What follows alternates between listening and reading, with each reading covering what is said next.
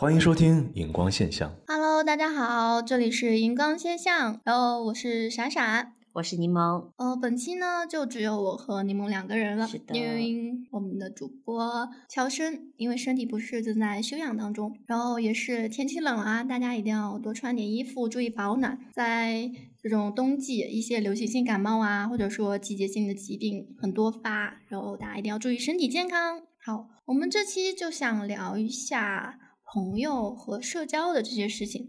因为柠檬这些天好像有点情绪不高，是因为自己的一个朋友就让他有点伤心难过，就觉得嗯有点 有点想不通，对吧？特别想不通，就怎么能变成这样子呢？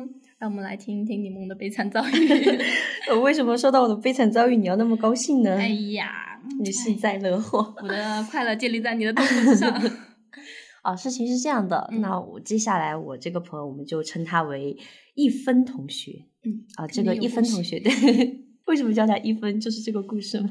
事情是这样的，我先说一下一分同学和我之间的一个关系吧。嗯我们是从小学到初中的校友，然后高中到大学的同桌兼舍友。你就回顾一下，其实从我的童年到我长大这些时间，他一直就是在我的人生中前半部分可能略透明，但是后半后半部分它就是一个实体。然后元旦节那天呢，一分同学做了一个让我很就是难以琢磨透的一个做做法事情啊，是这样的，就是元旦节那天呢，他给我发了一个红包，然后对，就一个红包，很奇怪，因为我们已经大半年没有联系过了，就因为工作的 因为工作的原因没有联系过。你知道这个想到什么？想到就是我以前上学要生活费的时候，然后我就是没有找他，我没有找他要生活费。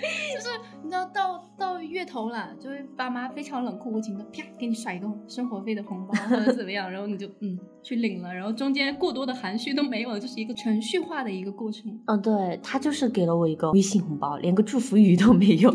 对，然后我就很尴尬嘛，因为我就很尴尬，我点进去一看，零点零一，嗯，所以这就是一分同学名字的由来。真的是一嗯，对，然后我我当时也就很无语，也就是不知道该说些什么，因为他也没有说话，但是他是在元旦跨年的那一天，而且是晚上，趁着一个虽然没有什么零零零零四个零哈，嗯，就是再往后延一点，可能他的社交已经差不多了，然后给我发了一个这样的。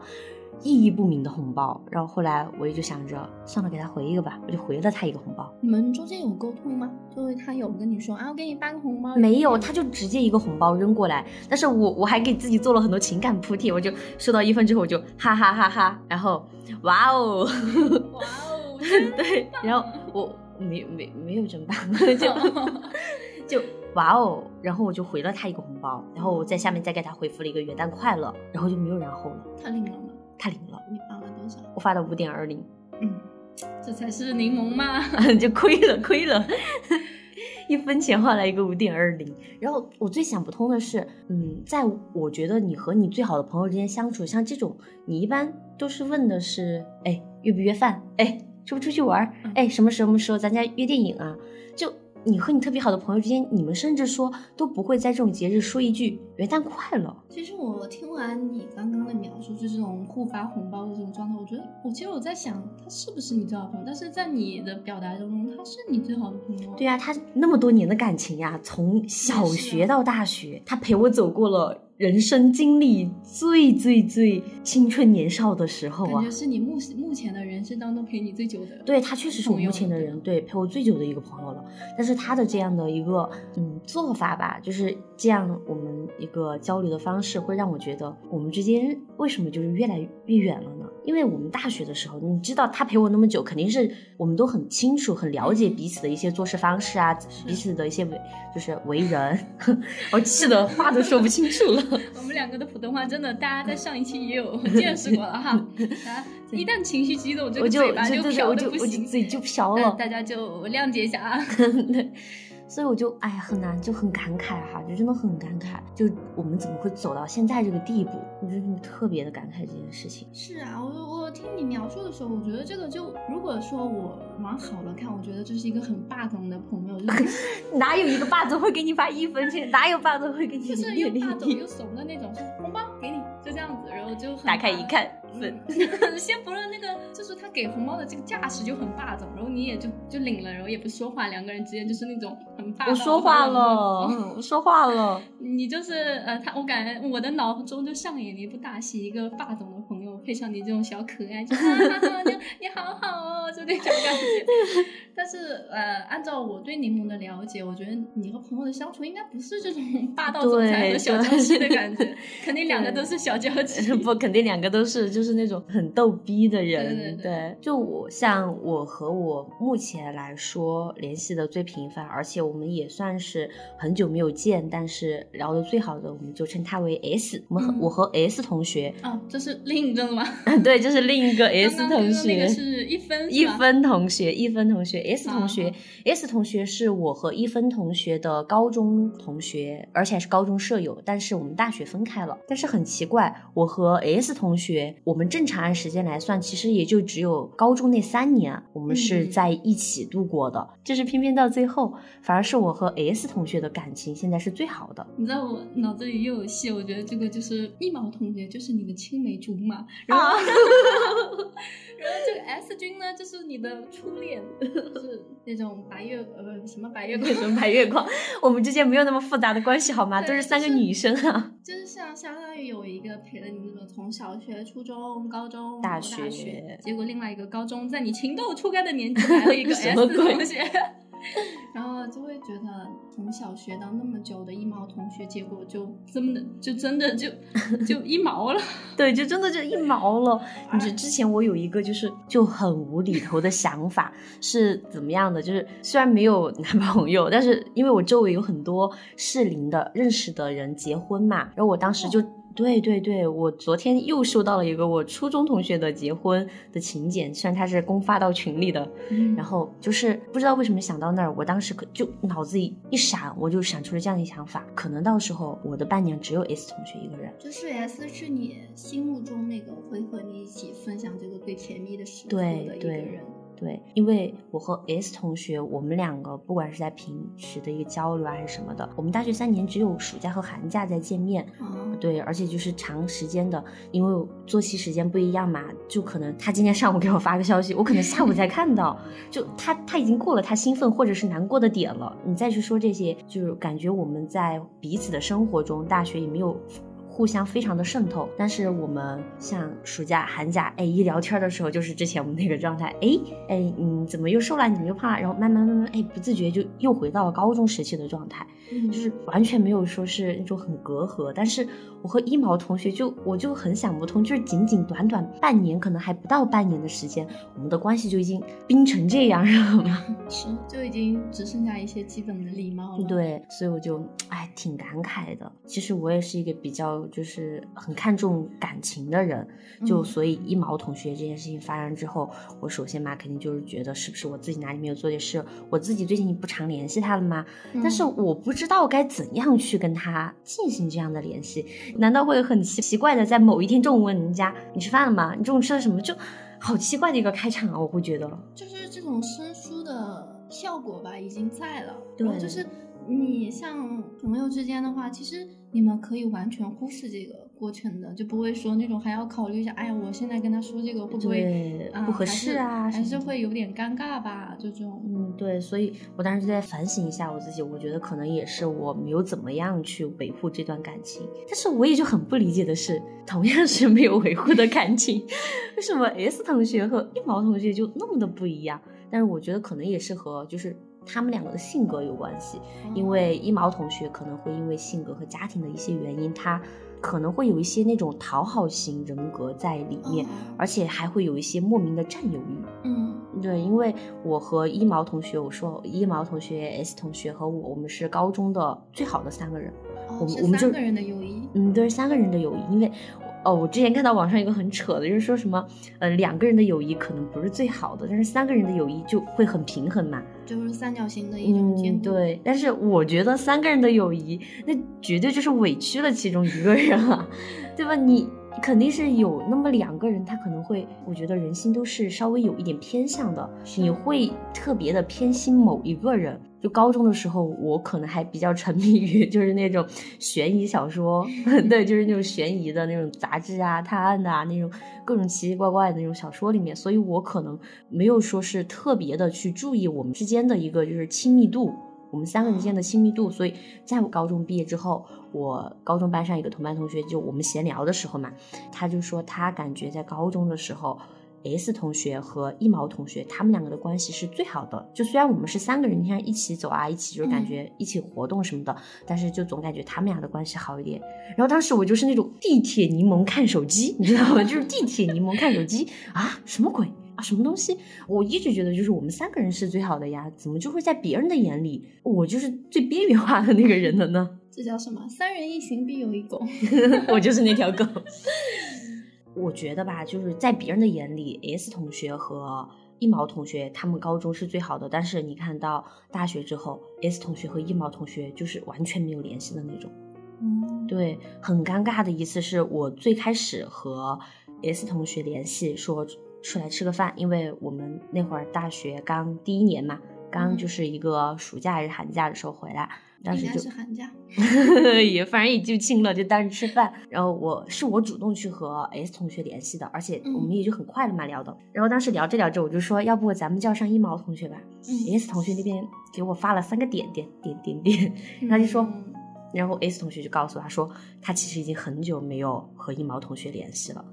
对我本来以为他们之间可能私下会联系，我也没有问过。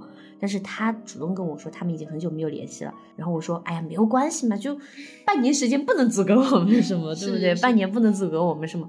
但是现实就教我上了一课，就是那半年确实还是带给了他们之间一些不熟的。就那个时候感觉一毛同学和 S 同学的交流就一直在回顾高中，你知道吗？一直在回顾高中，他们没有说什么有大学时代的一个交流，或者说最近因为兴趣爱好就感觉为什么突然之间变了？对他们以前在一起会经常看一些电视剧啊、小说啊什么的，但是突然之间就短短半年的时间，就感觉一切都像变了。我感觉是刚开始大家共同吸引的点，现在已经没有吸引的东西在。但是这个变化你不会觉得太大了吗？就是虽然。我和 S 同学，其实我和 S 同学的兴趣爱好很不一样的。嗯，他不爱看动漫，但是我特别爱看动漫。他也不怎么混饭圈，不怎么追星，也不是一个网络达人，但偏偏我就是那个要追星、有饭圈，然后是一个网络达人的人。对我们可以说是在兴趣爱好方面没有什么特别重合的地方。我爱看的他不爱看，我喜欢的他不一定喜欢。但是就非常神奇的是，我们两个现在是对方最好的朋友，就是跟兴趣。相不相同已经没有太大关系了，但是在我这里觉得，我觉得做朋友一定是要兴趣相投，所以我当时也就在想，我和 S 同学是怎么发展到现在这一个地步的？因为他当时后面我们就针对这些事情，我和 S 同学谈过心嘛，他就跟我说，他说我现在也是他就是相当于是最好的那个朋友，就是我们做什么都能够就是直接想到对方的那种。嗯，然后当时我们就开始聊嘛，就说你看我们兴趣也没有什么相同，爱好也没有什么相同，也不是天天见面，但是就是非常神奇的就联系在了一起。我觉得这个可能会是磁场吧，讲的玄乎一点，就是你们两个磁场很合。合。对，你们即使兴趣不同，但是你们肯定有一些最基础的东西，比如说三观，或者说对一件事情的看法，是你们很能聊到一块儿的。对，不然我觉得三观不合，或者说是你们。你认为这件事情对你，他认为那件事情错，你们也不会说是成为最好的朋友的。你一说到兴趣啊，我就还有一个很悲伤的例子。哎，太悲伤了。我的快乐，我要打死你。是这样的，嗯，有一个可以说是网友吧，因为我们没有现实中见过面，我们就是属于那种兴趣很相投的。就我喜欢的一些，嗯，小说啊，然后还有一些动漫啊，还有一些很多方面，我们大家你们是同对对对同好，就同好，嗯，同好同好，就发现我们很多喜欢的东西都一样，就哪怕说是一个动漫里，一个动漫里，可能我喜欢的角色很偏，我个人感觉没什么人喜欢这个角色。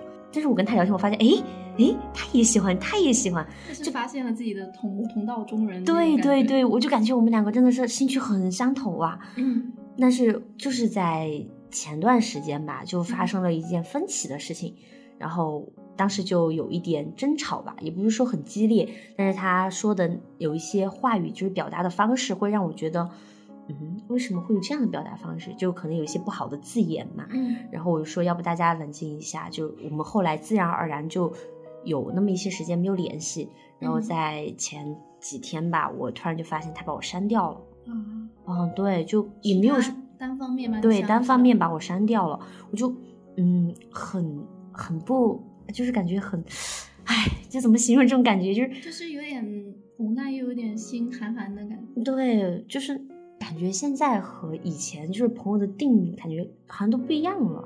是啊，如果以前跟朋友产生争执，我们真的可能很快就会说，啊，就 你不要多我，你多我人家也看不见。就是嗯，用一些很细小的方式来解决这个矛盾，就可能说，啊，晚上一起吃饭不？就嗯语气虽然很生硬，但是他也会很快就。对，而不是这种，就是我觉得在我的冷静期里，你突然把我删掉了，就是自然而然的就结束了这段对对对，关系，我就觉得，嗯，好像确实是这样的。以前的感情真的，你即使争吵，就是吵吵吵不散、打不离的那种，就跟你如果真的要，我们小时候说你怎么怎么样，我要跟你绝交，就绝交，就这个友谊的断联是非常严重的一件事情了，就是我们再也没有办法做朋友了。他现在就觉得很成人，很真的很成人，就是你啊就结束吧，就没有那么多过程啊什么的。就还单方面 话也不说就就给删了。是是是，你说以前的时候我们没有网络这么发达，我们可能就是，我觉得最小的时候我们好像是写信对吧？就写一个信，啊，我没有写过信哎，啊，我没有写过信哎，但是你知道有那种类似于是传话本一样的，嗯哎，就是上课的时候你一句哎我一句你一句我一句小纸条嘛，对，我觉得我小时候很可能比你大个 一两岁 对，大个一两岁。我记得我们那时候成为朋友的时候，一定要写一个我们证明证明友谊的东西，说啊从今天开始，我和谁成为我们是最好的朋友啊，真的了吗？对，如果生气的话，会写个断交书，我再也不跟你玩了，我要跟你绝交，就很幼稚。然后但是我觉得这样好可爱啊，这样看起来，然。后跟你聊天都是我们那时候打固定电话，你知道吗？就会打固定电话说说什么什么奶奶，我要找谁玩，然后就说他在家吗？然后他我们就会打电话，然后可能煲一会儿电话粥，月哦电就是通过电话联系我们怎么样？我们真的是只差了两岁吗？但 哎，是真的两岁，其实也是一个挺挺大的，主要是因为变化太大了，就是社会进步的很快。是感觉九零后这个十年里面变化真的很大。你如果再跟再比我年长两岁的人聊，你觉得啊，哦他们又不一样了对了，是因为变化很大。然后我记得我们那时候真的是通过纸电话，但现在你通过网络真的是可以随时随地视频啊什么的，更嗯方便了。对但是反而有一些朋友确实是疏远了对，你有他的联系方式，他也有你，但是你们不会讲话，除了逢年过节发一些祝福。我觉得这种其实我不是很了解，现在社交的有一种方式叫做群发祝福。我觉得这种这种他当时出来，可能我觉得他面向的是什么样的人啊？他面向的可能就是 他面向的可能是那种就是比如说你要给你的那些客户们群发，可能是这样的，但是。呃，我就不知道什么时候，就是你会对你的朋友去做这种群发祝福，我觉得这是一个，哎，你说这是表达一个基本的慰问，基本的就是关心关怀，我觉得是不是也太敷衍了一点？就对你的朋友们来讲，太敷衍了一点。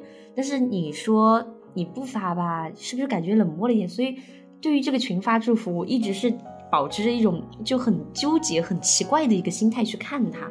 我觉得如果有一天我对我的朋友们做了一个群发祝福的，就是我最好的朋友们发了群发祝福，估计我们就真的有劲了，你知道吗？你真的就有劲了。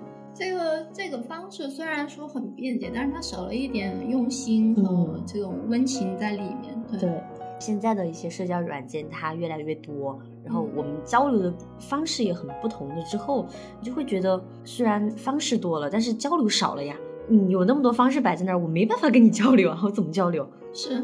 就是那以我们以前的时候，就是只有一个软件，就是 QQ 的时候，真的你要不理我，我把你就是删掉 QQ 好友，真的好严重哦。对吧一旦我发现谁删了我 QQ 好友，那种我跟你讲就是火山爆发的形式，你知道吗可？以冲到他家说你凭什么删我？你为什么要？删我？对，这个虽然说是唯一的一个通讯软件，但是它在我们的友情当中对还是比较重要。但是现在你发现，我有他的电话，但是我很少打；我有他的 QQ，有他的微信，我也也不会。虽然我有他的微博号什么的，但是可能我都不怎么去关注他。对，有了更多的沟通方式，反而就是慢慢的却没有就是发挥它的作用吧。以前就是有个固话，有个写信这种简单的方式，都承承载了我们太多的友谊的东西在里面。对，更何况现在有那么多的社交软件，你根本就用不过来。但是反而你发现这些软件越来越多，你的社交好像越来越少，越来越薄。但是你发现好像深入下去的就很少，就会说我们可能刚开始就聊两句啊，觉得 OK，然后就加一下好友。但是你发现，哎，好像一个礼拜，好像哎我们都没有联系过，那没有必要再联系，就，又把它删。掉了。像以前的话，我记得我们从小的时候就会讲你是谁呀、我跟你做朋友好不好？哎，立马这个友谊可能要啊持续最起码一个学期吧。可能这个学期中间我们你们俩吵架，嗯，我不跟你玩了，我找别人去。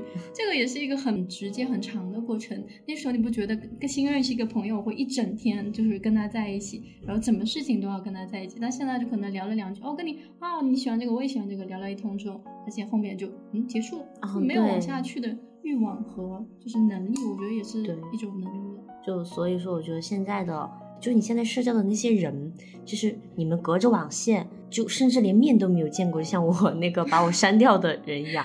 虽然我们就是聊天的时候能发现很多，就是对方，哎，当时其实是他把我删了之后，我也就在想，他是不是在附和我说那些，对吧？你就就有一个就是要社交礼仪，就很礼貌的，比如说我跟你说，哎，我喜欢什么什么，你就会很礼貌的跟他，哎，也行，哎，也可以，哎，我也喜欢。你其实你对他说这些东西，其实可能也没那么了解，但是你就是出于一种礼貌性的，你跟他说，哎，我也喜欢什么的，但是可能不自觉，人家对面的人就当真了，就是隔着一条网线，其实大家对于就彼此的认识，可能就是通过一些简单的话语啊，简单的一些东西去了解，所以我感觉就始终隔着一层什么呀，隔着一层塑料，你知道吗？隔着一层塑料，我看不清，我摸不透啊，嗯就不真实。是我感觉社交网络上，大家都会想要去营造自己一个人人设。设对对，你在网络上，你现实中可能是一个比较木讷的人，然后你在网络上可能就哈哈哈，然后每天就各种活跃的。哎，我猜你就是这样的人。是是是，我最喜欢。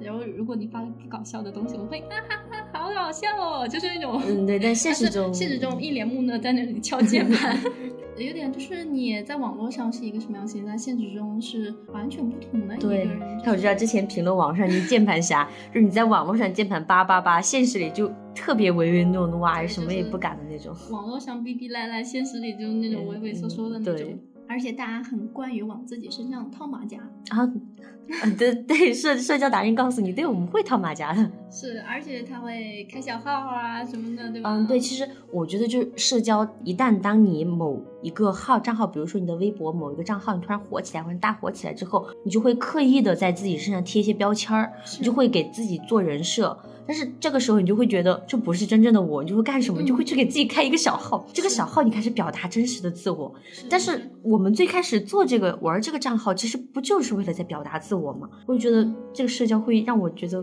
非常的不理解哈，就慢慢的为什么就是做开始做给别人看了。就是我们好像越来越隐藏真实的自己了，因为感觉我本来我有一块小天地，我在里面干什么都行，然后突然哎有好多就是外来的人，嗯或者说是造访我，允许他们进入我的空间，但是我慢慢的把我更真实的自己往后推，往后推，一直隐藏在一个很小的圈子里面，这个里面可能只有我最亲密的那些人可以知道。我们可能就不配玩这个，你知道吗？我们就可能拿拿个本子写日记吧，就没有人看到，也没有人那个。是是，对。就我感觉现在有一种状态，你有没有发现？就是你在现实中社交，感觉很活跃，很很开心，然后说啊，我有好多朋友，我列表里有一千多个、两千多个，但是我没有，我也没有。但是就是夜深人静的时候，你会觉得，嗯，好像我好像如果有心事的话，我没有没有可以说说。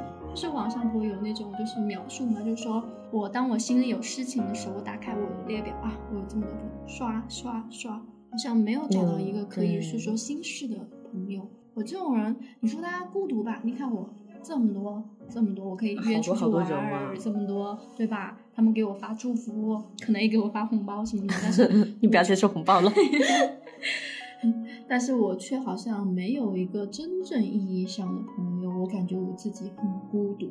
对，挺难受，说实话。对，我觉得这样的一个状态真的很难受。但是，嗯，我觉得这是应该是一个每个人可能都会有这样的一个感觉。我我其实就是你刚才就曾经说，其实不是找不到聊的人，就是你打开你列表的那一瞬间，你就会觉得我想说些什么，但我不知道该说什么，我也不知道该跟谁说什么。是是，就就突然间有一瞬间就感觉自己是很孤单，就站在那种黑暗的一个。地方什么人也没有，连束光都没有的那种，自己在一个孤岛上。对，但是其实我觉得有时候这这是一个社交可能会是必须经过的过程，因为你需要给别人留一点就是隐私的空间。对我觉得社交这种东西是互相平衡、互相约制。有一句话说的很好，我觉得就是距离产生美。我觉得真的是距离产生美。如果说是距离远，可能大家对于一些就是你可能不是很习惯的东西，或者说不是很喜欢的一些习惯，你可能就是忍忍就过了。但如果天天在一起，我看着你烦啊，我我想打你啊，就是就是那样的。所以我觉得在社交中，就是给对方一定的空间，那是很有必要的。但是空间给大了，也也也也可能就会面面慢慢的变成我和一毛同学的 那样，就是冷淡。就是现在可能大家会在这一期的音频里听到我频繁的提起一毛同学，就是因为我实在是还是现在我都没有说是很能够走出就是我们感情这样变淡的一个没有办法释怀。对我我真的很难以释怀这样的事情。实际上他是陪我最久。的一个朋友就这样，就真的太感慨。唉，感觉很多有很多朋友，很多社交的人，他却觉得自己是孤独的。这种状态，嗯，我觉得很多人都会有。像我们前面说的，我们在网络上会营造一些人设，把真实的自己隐藏在比较稍后的位置，比较深的位置。其实我们在正常的就晚上和白天嘛，网络和现实嘛，然后在现实中也会给自己建人设，就是其实你是一个。比较内向的人，但是觉得内向的话会不利于自己的一些社交，会嗯，就是让自己变得更开朗，就是很很努力，就假装开心是吗？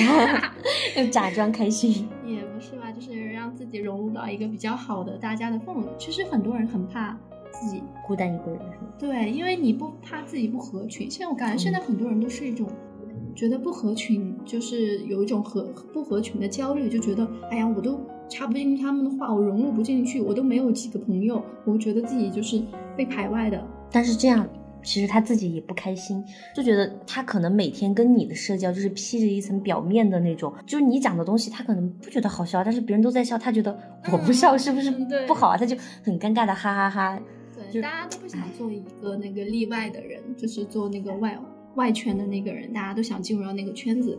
然后，当你进行这一切的时候，其实你真最真实的自己是，嗯，藏在面具后面的。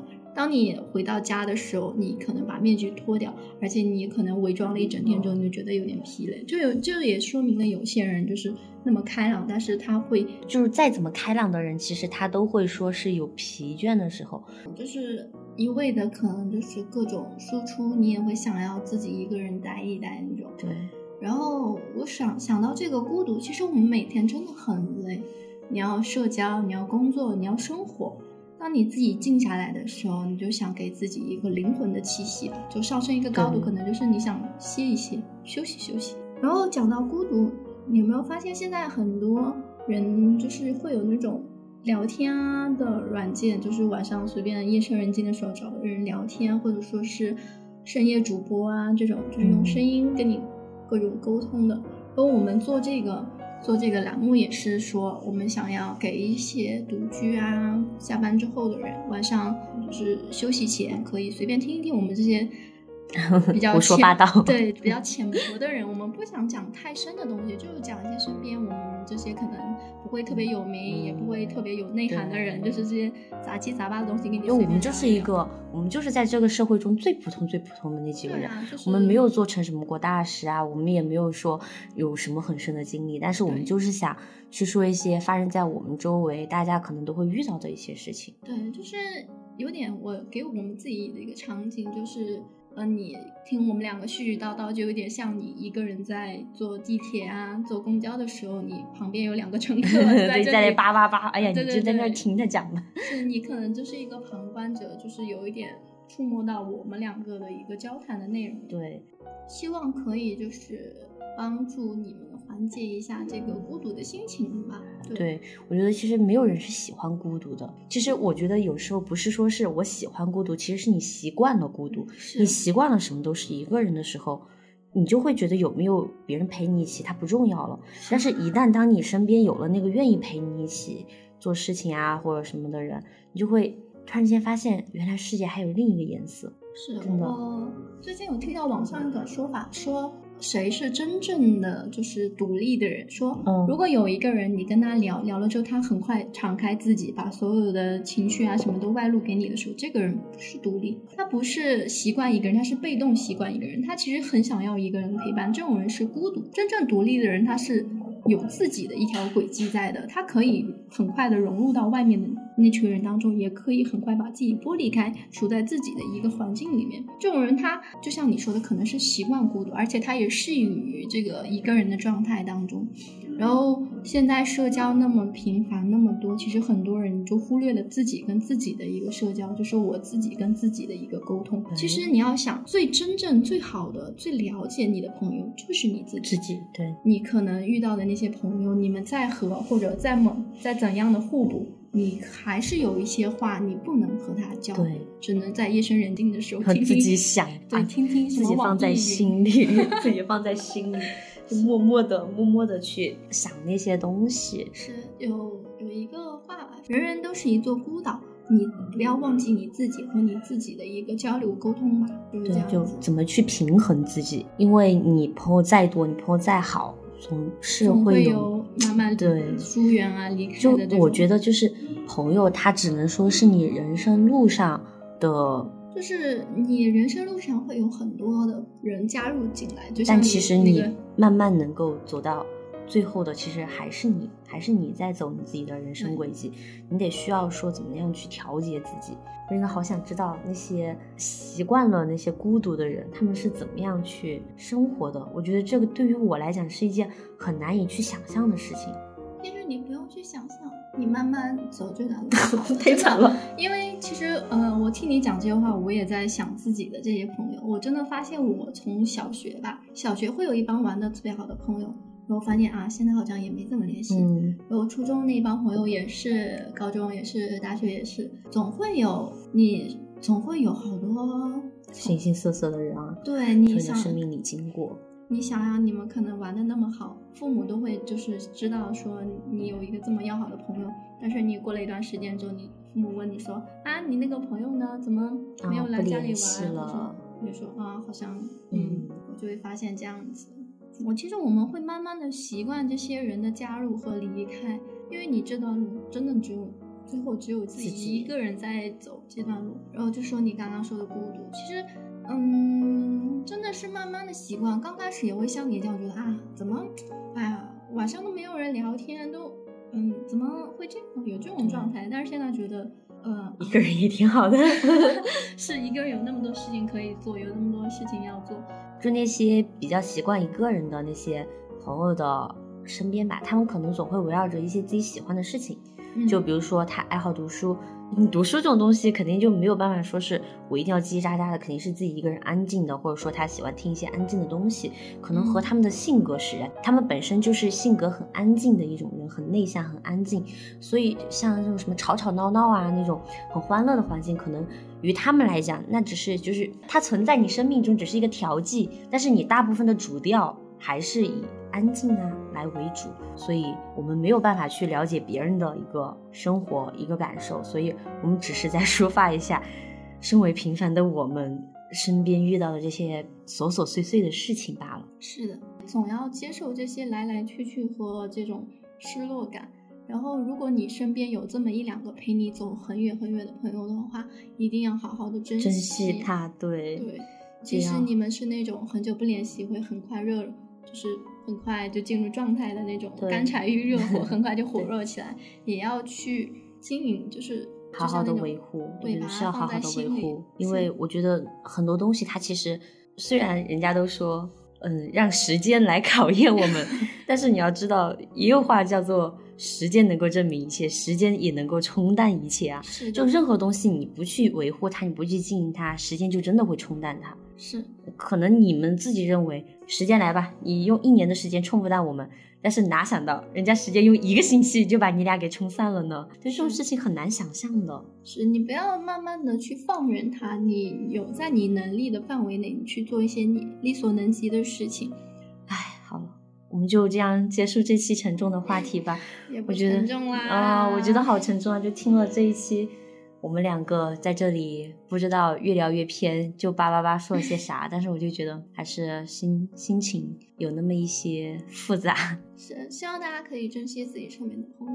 对，也希望大家可以给自己放个假。就生活中遇到什么事情，就一定要还是放过自己，不要觉得是自己，呃，也不能说不要觉得是自己的问题，是还是要想开一点吧。就关于有一些，比如说感情上的事情，真的你得想开一点，不然真的就是可能就你一个人就是在那一段死循环里缠缠绕绕，缠缠绕绕。嗯，那这期的节目就到这里啦。虽然我们两两个聊得很偏，就是因为没有主播乔生在。对我们好想念乔生，乔生快回来吧！就山中无大王，猴猴子 称，就是山中无老虎，猴子称大王。